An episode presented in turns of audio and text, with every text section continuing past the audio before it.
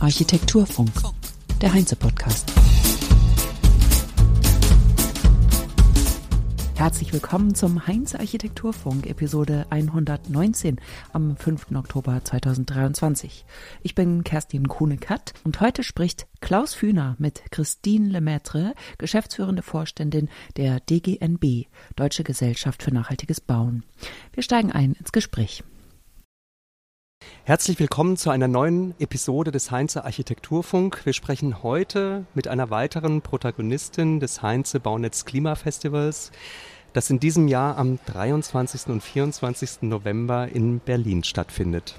Dr. Christine Lemaitre wird dieses Event ebenfalls mitgestalten und heute habe ich die Möglichkeit, mit ihr persönlich in Berlin im Rahmen des Deutschen Architektinnentages zu sprechen. Hallo Christine. Hallo. Ich stelle dich erstmal kurz vor. Du hast Bauingenieurwesen an der Uni Stuttgart studiert und du warst anschließend im dortigen Institut für Leichtbau, Entwerfen und Konstruieren beschäftigt. Das hört sich sehr nach Professor Werner Sobeck an. Ja, ich, glaub, ich liege so. da richtig. das ist mein Doktorvater, ja. Genau. Du bist ähm, zur DGNB kurz nach dessen Gründung gekommen, ich glaube zwei Jahre nach dessen Gründung und bist bereits seit 2010 deren geschäftsführender Vorstand.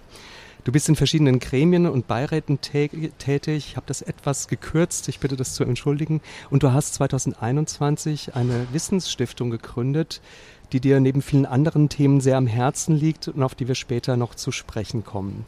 Jetzt kommt aber das Wichtigste. Du bist geboren in Gießen und das verbindet uns. Wir sind beide Mittelhessen. ähm, aber ich habe auch gehört, dass du nicht sehr lange dort gelebt hast. Deswegen die erste Frage, wo bist du eigentlich aufgewachsen und was verbindet dich heute noch mit deiner Kindheit? Ja, genau. Also ich habe nur bis zu meinem zweiten Lebensjahr in Gießen gelebt. Mein Vater hat da Tiermedizin studiert. Also mein Vater mhm. ist Tierarzt oder war Tierarzt. Und ich bin aufgewachsen bei Stuttgart in Böblingen, also 20 Kilometer von Stuttgart entfernt.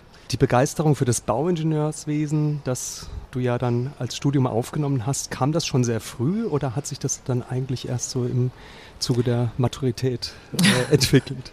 naja, also äh, generell fand ich Bauen schon immer interessant oder spannend, auch schon als Kind oder auch in der Schule. Ich habe mein Kinderzimmer ganz arg oft umgeräumt. Der Parkettboden hatte dann auch äh, Striemen, weil ich ja nicht stark genug war, um das irgendwie zu heben und habe da immer ganz viele andere Sachen ausprobiert. Und dann nach dem Abitur habe ich mir eben überlegt, was studiere ich denn? Ähm, bin da vielleicht auch so ein bisschen eine komische Mischung. Ich hatte Deutschleistungskurs, aber auch Physikleistungskurs. Mhm. Und ähm, dann hat mich schon auch das Technische gereizt. Also auch das, wie funktionieren eigentlich die Dinge. Und habe dann in Stuttgart angefangen, Bauingenieurwesen zu studieren. Ich dachte, weil ich bin ja da auch aufgewachsen, ich dachte, ich gehe dann woanders hin. Ähm, es hat sich da nicht so ergeben, als ich dann auch realisiert habe, quasi was Stuttgart eigentlich auch gerade im Ingenieursbereich, im Bauingenieurwesen zu bieten hat, zu bieten hat. Ja. genau die Stuttgarter Schule. Ja. Wir waren äh, der vorletzte Jahrgang vom Jörg Schleich. Ja. Ich war Hiwi bei ihm am Institut. Genau, und dann habe ich in also Stuttgart also studiert. Erlebt. Ich habe ihn erlebt also und es hat mich, ja. muss ich sagen, auch sehr geprägt. Ja. Ähm, auch sein Verständnis, auch die Verantwortung, die auch Ingenieure haben zu dem, was sie machen. Also ich glaube, seine Brückenbauvorlesungen waren legendär. Da war auch der Hörsaal jedes Mal proppevoll, wenn er da war. War ja viel unterwegs mit seinem Büro. Und da sind auch die Architekten aus der Stadtmitte nach Feingen hochgekommen. Das ist ja in Stuttgart. Die Ingenieure sind in Feingen, die Architekten in der Stadtmitte. Und es war, war schon toll, muss ich schon sagen. Da habe ich auch viel gelernt. Du hast auch eine Zeit lang in dem Beruf gearbeitet als äh, Ingenieurin, ich glaube bei Bilfinger Berger.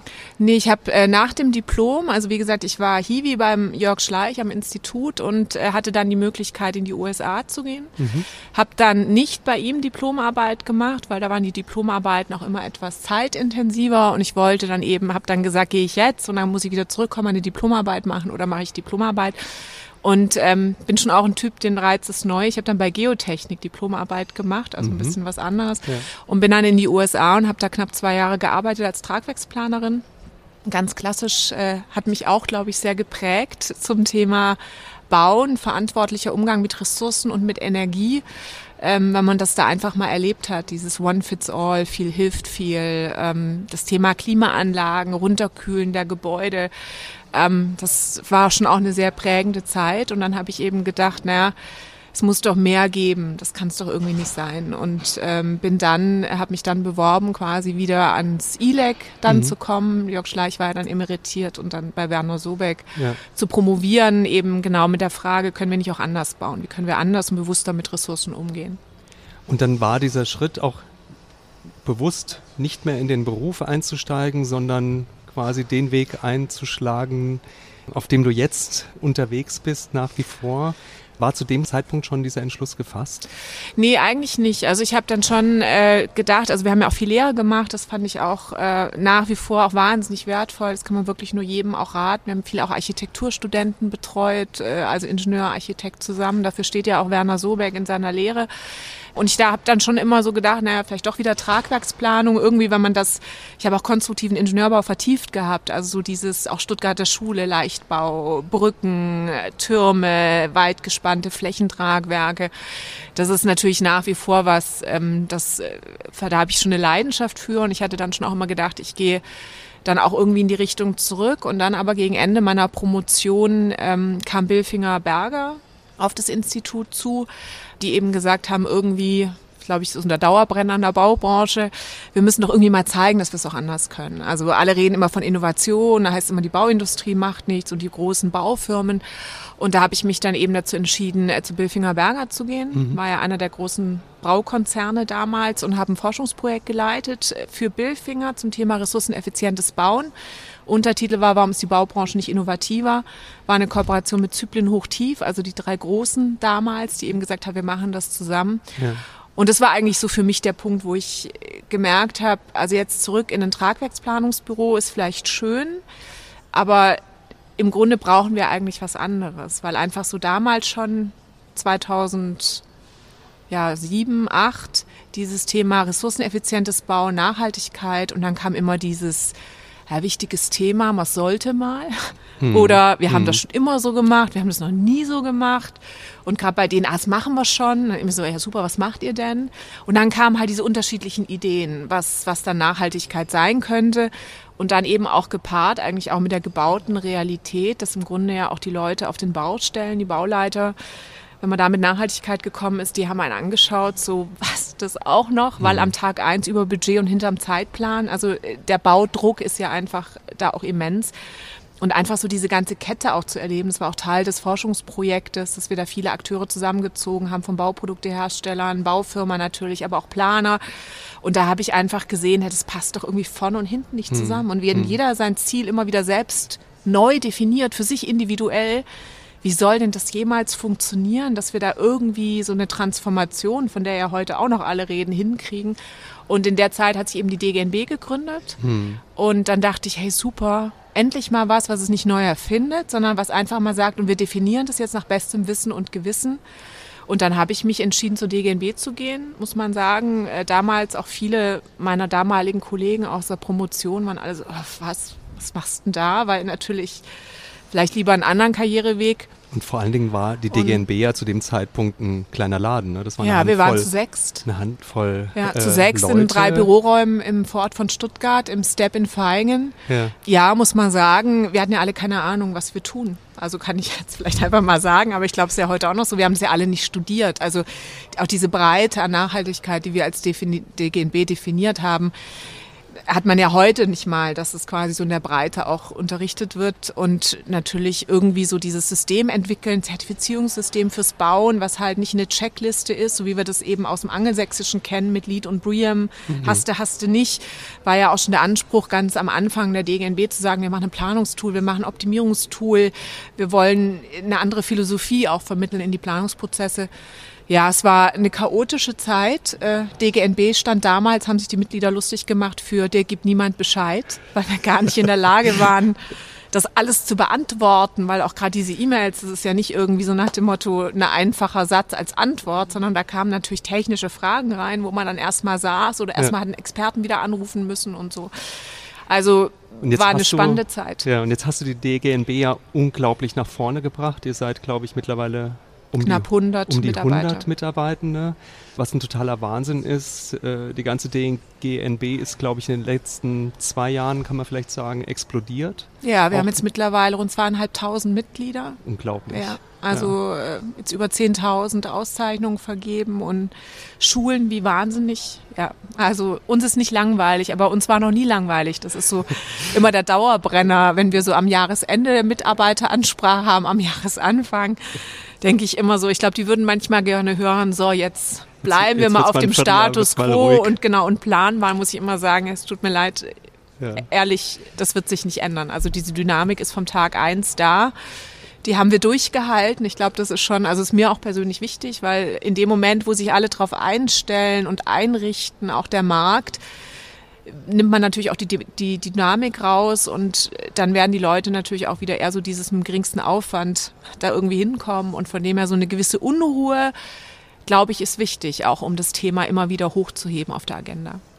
Wie würdest du denn das Ziel und den Zweck der DGNB beschreiben für jemanden, der die DGNB nicht kennt oder den Namen vielleicht schon mal gehört hat, aber nicht weiß, was dahinter steckt? Ja, also ich sage immer, ähm, wir wollen die Welt retten. Das ist natürlich ein großes Ziel, aber ich denke, wenn wir mal sehen, dass wir 90 Prozent unserer Lebenszeit uns in der gebauten Umwelt aufhalten, also je nachdem, wo die Menschen leben, aber trotzdem eigentlich einen wahnsinnigen Teil unserer Zeit, ähm, ist es ja eigentlich total verrückt, dass wir nicht ein breites Qualitätsverständnis auch haben. Also ich finde, Nachhaltigkeit muss man auch immer, übersetze ich auch immer gerne mit Qualität und Zukunftsfähigkeit. Und viel, was wir eben sehen in unserer gebauten Umwelt, muss man ja durch unsere deutschen Städte fahren, in die Vororte, in die Industriegebiete, öffentliche Verkehrsmittel nutzen. Die Dinge wachsen ja nicht. Die sind geplant, die sind entschieden und die sind gebaut. Und das hat oft nichts mit guter Qualität zu tun, weder für die Umwelt noch für das Thema Ressourcenverbrauch noch im Sinne guter Architektur. Und das ist eigentlich das, wofür wir uns einsetzen, dass wir damit in die Breite kommen, dass wir es, mhm. wir haben mal so diesen Satz geprägt zum neuen Normal machen, also raus aus diesem Sticker neben der Tür, hier mache ich's und hier wieder nicht, sondern eher auch wirklich die harte Arbeit in die Fläche zu kommen, in die Prozesse zu kommen und das wirklich eher als Standard zu verankern, der aber natürlich jetzt nicht Standard ist, so nach dem Motto das Minimum, sondern eben diese Balance, die uns auch wichtig ist zwischen motivieren, Anreize setzen und nicht überfordern. Das machen wir eben über das DGNB-System weil, glaube ich, sonst diese Transformation einfach nicht stattfinden wird in dieser Branche, die so kleinteilig ist und die langen Planungs- und Entscheidungsprozesse, die wir haben, sitzen ja quasi nie alle mit am Tisch. Und wir brauchen meines Erachtens ein Werkzeug wie eine Zertifizierung, auch wenn es manchmal nervt, das ist mir vollkommen bewusst, die es da aber dafür sorgt, dass es irgendwie wie beim guten Staffelstab eine koordinierte Übergabe gibt von einem Akteur zum nächsten und man eben sich nicht in Begriffsdeutungen irgendwie verliert, sondern dass man einfach sagt, das ist das Ziel, das ist gemeint, da müssen wir hin. Ich Investor, ich Architekt, ich Tragwerksplaner, ich TGA-Planer, ich Baufirma, ich Handwerker bis hin zum Nutzer. Und im Grunde ist, glaube ich, eher das DGNB-System ist ein Werkzeug. Ist es, ähm, und ich glaube aber wirklich ein sehr sinnvolles Werkzeug, weil es sonst einfach nicht funktioniert. Ähm, auch im Tagesalltag, im Projektstress, dann fliegen die Themen einfach von der hm. Agenda. Das sehen wir immer wieder. Also wir müssen äh, integral arbeiten, interdisziplinär arbeiten, Hand in Hand arbeiten. Und ähm, was ich nach wie vor sehr ähm, befremdend finde, ist eigentlich die Tatsache, dass dieses Bewusstsein, was du eingangs angesprochen hast, ähm, in, bei den Menschen, in der Bevölkerung äh, bezüglich der gebauten Umwelt, der konstruierten Umwelt, gar nicht so vorhanden ist. In dem Maße, dass jemand ähm, der Qualität dieser Umwelt, dieser gebauten Umwelt ähm, äh, ein Maß gibt, ne? eine, Bewer eine, eine bewertet. Und äh, das finde ich unglaublich ja, befremdend. Es ist befremdend, aber ich glaube, es ist natürlich schon auch ein Teil der Strategie. Und ich glaube, dass wir als Baubranche uns da schon ein bisschen an die eigene Nase fassen müssen. Wir sind ja als DGNB immer so ein bisschen ein Exot in dieser ganzen Gemengelage, weil ich sage auch mal, wir sind kein Verband, wir sind ein Verein. Wir machen keine politische Arbeit. Wir sitzen bewusst immer noch in Stuttgart. Wir haben die Entscheidung immer wieder getroffen, aktiv zu sagen, wir gehen nicht nach Berlin, weil wir gesagt haben, wir wollen nicht in diesem politischen Bubble, mhm. wo man Positionspapiere schreibt und sich super beschäftigen lassen kann. Wir wollen Menschen erreichen, wir wollen Projekte besser machen nach bestem Wissen und Gewissen, was wir heute können. Und das ist natürlich, glaube ich, schon für manche eigentlich auch ganz schön, dass die Baubranche so ein bisschen so ein Bubble ist, der mhm. von außen mhm. in Ruhe gelassen wird Also vor Jahren hat mein französischer Investor zu mir gesagt, meine Güte, irgendwann wird auch der Volkswagen-Moment in der Immobilien- und Baubranche kommen. Nämlich die Frage, wie funktioniert das denn eigentlich? Wie viel Energieverbräuche habt ihr wirklich? Wir reden ja heute nur über statistische Rechenwerte. Hm. Wir messen ja nicht. Also und da war, glaube ich, die Branche teilweise sehr daran interessiert, dass diese Transparenz nicht da ist. Ähm, und natürlich hat sich auch irgendwie so eine, so eine Jammerkultur, muss man schon vielleicht auch sagen, eingestellt. Jetzt sind wir gerade in der Krise, aber ganz ehrlich, vor einem Jahr oder vor zwei Jahren haben die gleichen Verbände genauso gejammert. Also, und da muss man sich ja nicht wundern, auch wenn wir nach außen, auch zum Thema Fachkräftemangel, wenn da die Leute, auch die jungen Leute gar nicht sagen, hey, da habe ich Lust zu, weil wir kommen ja als Baubranche in den Mainstream-Medien eher so rüber, als ob wir teilweise gar nicht wissen, was wir tun, aber mhm. alles schwer ist und wir brauchen dauernd Förderung, wir brauchen irgendwie immer irgendwas, damit wir unseren Job machen. Und ähm, da würde ich mir natürlich schon wünschen, dass wir da mal gemeinsam eher positiv auch nach außen agieren und auch Allianzen schmieden. Wir machen das als DGNB. Wir haben zum Beispiel mit Greenpeace zusammen Leitfaden gemacht. Wir arbeiten mit der Bodensee Stiftung zum Thema Biodiversität, stellen wir jetzt nächste Woche auf der Expo Real vor. Und ich glaube, das ist ganz arg wichtig. Also wenn wir echt was verändern wollen, dann müssen wir raus aus unserem Bubble und aufhören zu jammern und wirklich mal sagen, und wie geht es? Und da geht es ja nicht um diesen Wettkampf der Radikalitäten und auch nicht um Perfektionismus, weil Bauen ist immer regional und kontextbezogen, aber einfach mal ehrlich, aber auch mit Spaß, sondern und eben, und das ist, glaube ich, schon so ein Ding. Und da hat sich die Baubranche jetzt über die Jahre abgekoppelt, auch von der gesellschaftlichen Wahrnehmung. Und wenn, wie gesagt, wenn sie sich zu Wort meldet, dann eigentlich nur mit alles läuft nicht. Und das ist vielleicht aktuell richtig. Auf der anderen Seite kann ich nur sagen, wir können es als DGNB nicht sagen, zumindest die, die nachhaltig bauen. Wir haben jetzt schon so viel Anmeldezahlen wie im ganzen letzten Jahr. Wir sehen ein wahnsinniges Interesse auch gerade bei Kommunen, bei Bildungsbauten, bei Eigennutzern, Industrieunternehmen, also wirklich ganz, ganz breit. Und vielleicht muss man da einfach mal gucken, und warum machen die weiter? Und wo hängt's denn? Und wie findet man da einfach auch eine gute Balance? Hm. In einer deiner Reden auf der Verleihung des Deutschen Nachhaltigkeitspreises, ich glaube 2021, hast du einen Satz zitiert, ähm, der sich mir sehr eingeprägt hat. Wenn alle die Welt retten, wer macht sie dann eigentlich kaputt?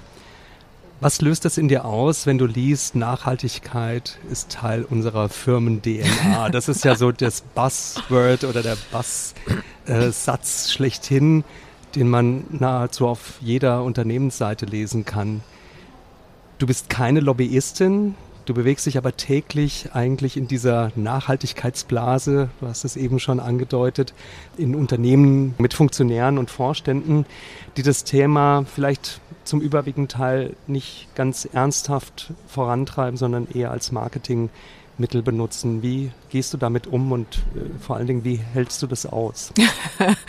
naja gut, ich glaube, ich bin sehr resilient. Äh, wir sind natürlich auch ein tolles Team bei der DGNB. Also da muss man schon sagen, sind manche auch Gremientreffen eher so ein bisschen wie so eine Selbsthilfegruppe, weil da merkt man erstmal, man ist nicht alleine und äh, man hat die gleichen Wahrnehmungen von Dingen bei mir löst es ehrlich gesagt immer Skepsis aus, wenn, wenn solche Sätze kommen, weil ich dann denke, ja meine Güte, wenn du das so rausstellen musst, dann kann man es ja schon gar nicht mehr glauben und dann fange ich immer an nachzufragen, ist dann manchmal auch nicht so richtig populär.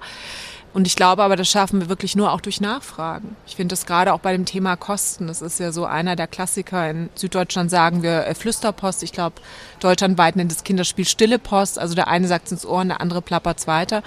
Und das habe ich ganz arg oft. Ich stelle mich irgendwo vor und dann so, oh, Nachhaltigkeit, oh, ist ein tolles Thema, aber ui, das ist teuer. Ja. Sage ich immer, hui, das ist ja verrückt, wie Sie das so schnell durchrechnen können. Am fiktiven Gebäude, am fiktiven Standort und es quasi bis zur Vergabe durchziehen, weil erst dann weiß ja, was wirklich kostet.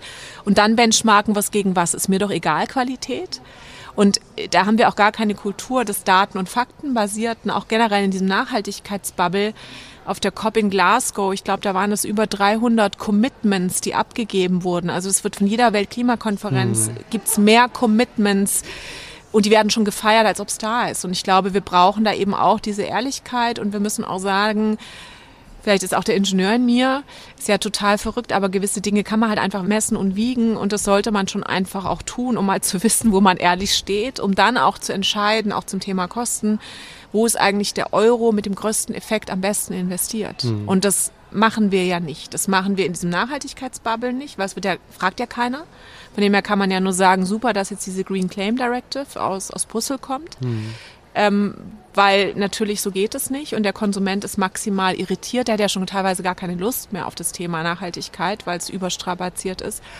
Und zum anderen müssen wir dann natürlich schon auch in der Regulatorik uns ein bisschen an die eigene Nase fassen, was wir da eigentlich so an Grenzen oder an Dinge fordern, die natürlich im Neubau auf dem weißen Blatt Papier schön formuliert sind. Aber eigentlich müssen wir doch da auch hin zu einer Ehrlichkeit und sagen, eigentlich brauchen wir doch eine Monitoring-Verpflichtung für jedes Gebäude in Deutschland, dass man wirklich mal sagt, und jetzt miss mal deine Energieverbräuche und schau mal, was du auch im Betrieb optimieren kannst.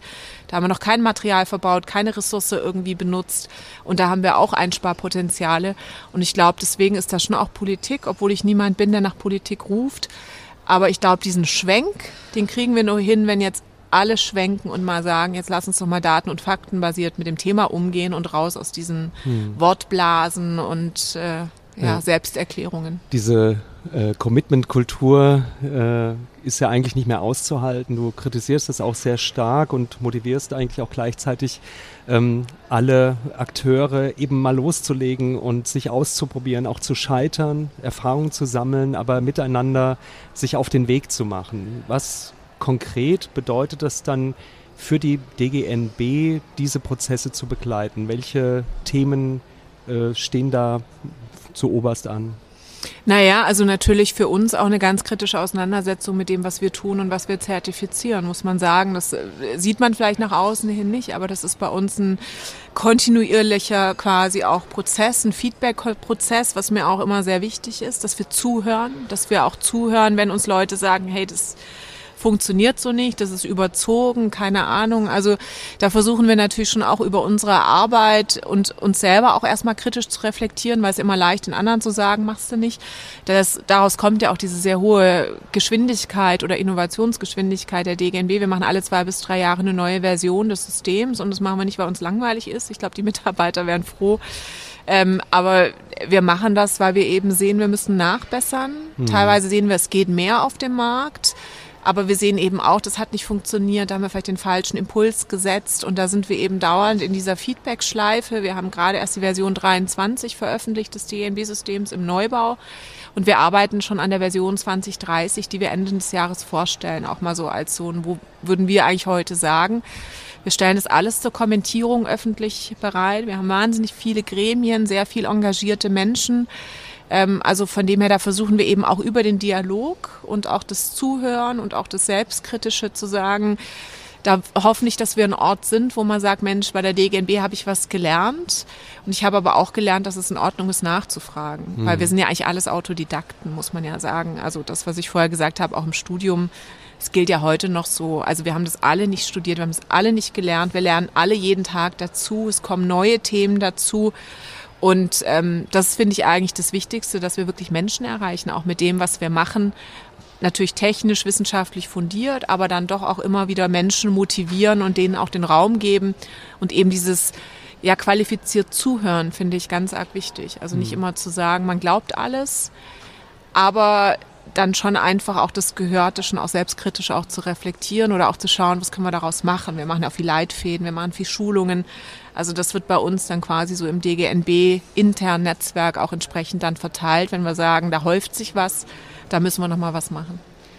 Wohin soll sich denn der DGNB entwickeln in den nächsten Jahren? Also Stichwort Internationalisierung, vielleicht die blinde Flecken im, in der Baubranche, die noch gar nicht so im Fokus sind, ne, noch gar nicht so in, äh, im Bewusstsein angekommen sind? Ja, also was wir auf jeden Fall möchten, wir waren natürlich auch viele Jahre sehr stark damit beschäftigt, dieses Zertifizierungssystem und den ganzen Apparat, den man braucht, um eine unabhängige Qualitätssicherung auch zu, zu liefern, aufzubauen. Mhm. Sehr intensiv damit äh, beschäftigt, eine Akademie aufzubauen. Wir haben jetzt gerade eine E-Learning-Plattform ins Leben gerufen. Das ist natürlich auch alles, bindet viel Zeit, Kraft und Ressourcen. Und das, was wir eigentlich schon für die nächsten Jahre möchten, ist viel mehr in die Breite zu wirken, noch weitere Akteure mit einzubeziehen. Das ist bei uns auch mal so ein bisschen eher organisch, also die, die zu uns kommen und man kann jetzt nicht irgendwie alle Zielgruppen gleichzeitig, aber diese, diese Breite, die ja auch in unserer Mitgliedschaft heute da ist, dass wir die halten und noch weiter ausbauen. Das geht ja bei uns vom Einmann-Architekturbüro bis zur Bank, bis zum großen Konzern. Also die treffen sich ja alle rund um dieses Thema Nachhaltigkeit. Von dem her könnten wir auch gar kein Lobby machen, auch wenn wir es probieren würden, weil wir kriegen ja diese Interessen nur inhaltlich auf einen Nenner. Aber das finde ich auch ist die eine ganz wertvolle Geschichte. Von dem her das Thema Kooperation ausbauen ist uns sehr wichtig, also kooperativ zu arbeiten, dieses Rad immer wieder neu erfinden. Was ich ja auch immer wieder kritisiere, dass wir uns auch an der eigenen Nase packen und auch sagen, wir machen das jetzt mit Partnern so wie mit einer Bodensee-Stiftung jetzt das Thema Biodiversität. Wir sind im Gespräch mit der GIF, mit der ICG zum Thema ESG. Wie kann man das Thema Social ähm, da auch irgendwie fassen?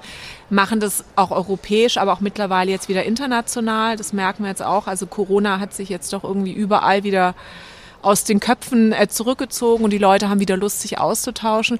Also von dem her mehr Breite würde ich mir wünschen, die Ansprechbarkeit halten oder vielleicht auch ausbauen, auch wenn es harte Arbeit ist. Natürlich immer leichter, mhm. irgendwie sich hinter, hinter Prozessen zurückzuziehen. Und das Ganze natürlich auch europäisch und international, aber nicht im Sinne, dass wir den allen erklären, wie es geht, sondern dass man einfach auch gemeinsam Themen findet und Themen auch vorantreibt und dass wir einfach dabei helfen, dass sie nicht die gleichen Lernkurven durchlaufen, die wir im Grunde hier schon durchlaufen sind. Also wie diesen Lebenszyklusansatz, was sich jetzt ja in Deutschland etabliert hat, da bin ich ja 2009, war eine meiner ersten Auslandsreisen nach Brüssel, haben die mich ja ausgelacht als deutschen Streber, als ich das DGNB-System vorgestellt habe und eine Ökobilanz. Dann haben die alle gesagt, Ökobilanz, sie spinnen ja die Deutschen, wie sollen das gehen und so.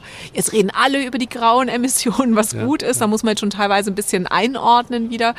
Aber das finde ich ist so ein schönes Beispiel. Und das ist schon auch das, was wir eigentlich auch wollen, dass wir da wirklich auch die Hand reichen, Wissen zur Verfügung stellen und einfach schauen, dass wir diese Transformation, diese Veränderung, die muss in den Köpfen stattfinden bei Menschen. Und ich glaube, das ist Thema Wissensvermittlung ganz, ganz essentiell. Genau, das ist ein gutes Stichwort. Du hast 2021 eine Stiftung gegründet, die Wissensstiftung. EU, deren Ziel es ist, kostenfreies und direkte, direkt anwendbares Wissen zur Verfügung zu stellen. Um welches Wissen geht es da äh, konkret und wie erfolgt die Wissensvermittlung? Ja, also die andere URL ist norocketscience.earth, weil äh, das ist schon auch das nachhaltiges Bauen ist ja keine Raketenwissenschaft. Ja. Und ähm, wir haben das einfach oder sehen das mit großer Sorge, dass wir zum einen natürlich immer noch diesen Nachhaltigkeitsbubble haben und dass der Nachhaltigkeitsbubble sich gar nicht irgendwie handreichend öffnet in andere Bereiche oder Sektoren rein, sondern jetzt auch so eine Pseudo-Verwissenschaftlichung stattfindet. Also ich finde Ökobilanz ist so ein schönes Beispiel. Von 2009 so, hä, was denn das? Braucht doch kein Mensch hinzu. Jetzt wissen es alle ganz genau und jetzt äh, hört man hier schon auf Podien Leute, die dann erzählen und die Datenqualität der Ökobaudat, also unserer nationalen Ökobilanz Plattform mhm. ist nicht gut wo ich so denke, Gottes Willen, also wir sind da involviert, das, das sind wahnsinnige Qualitätssicherungsprozesse, die laufen. Ich höre das von unseren europäischen internationalen Partnern, dass sie sagen, wir hätten so gern so eine Plattform und wir reden sie uns hier kaputt. Also mhm. so diese mhm. Pseudowissenschaftlichung und jeder muss noch mal ein bisschen anders jetzt anfangen sind es ja auch viele, die jetzt vielleicht sagen, ach du Mensch, ich habe das die ganzen Jahre nicht ernst genommen und die jetzt versuchen über noch radikalere Thesen oder sich irgendwie da jetzt zu positionieren, weil sie sich wahrscheinlich dann auch der Kritik ausgesetzt fühlen, zu sagen, ja, was hast du denn jetzt all die Jahre gebaut?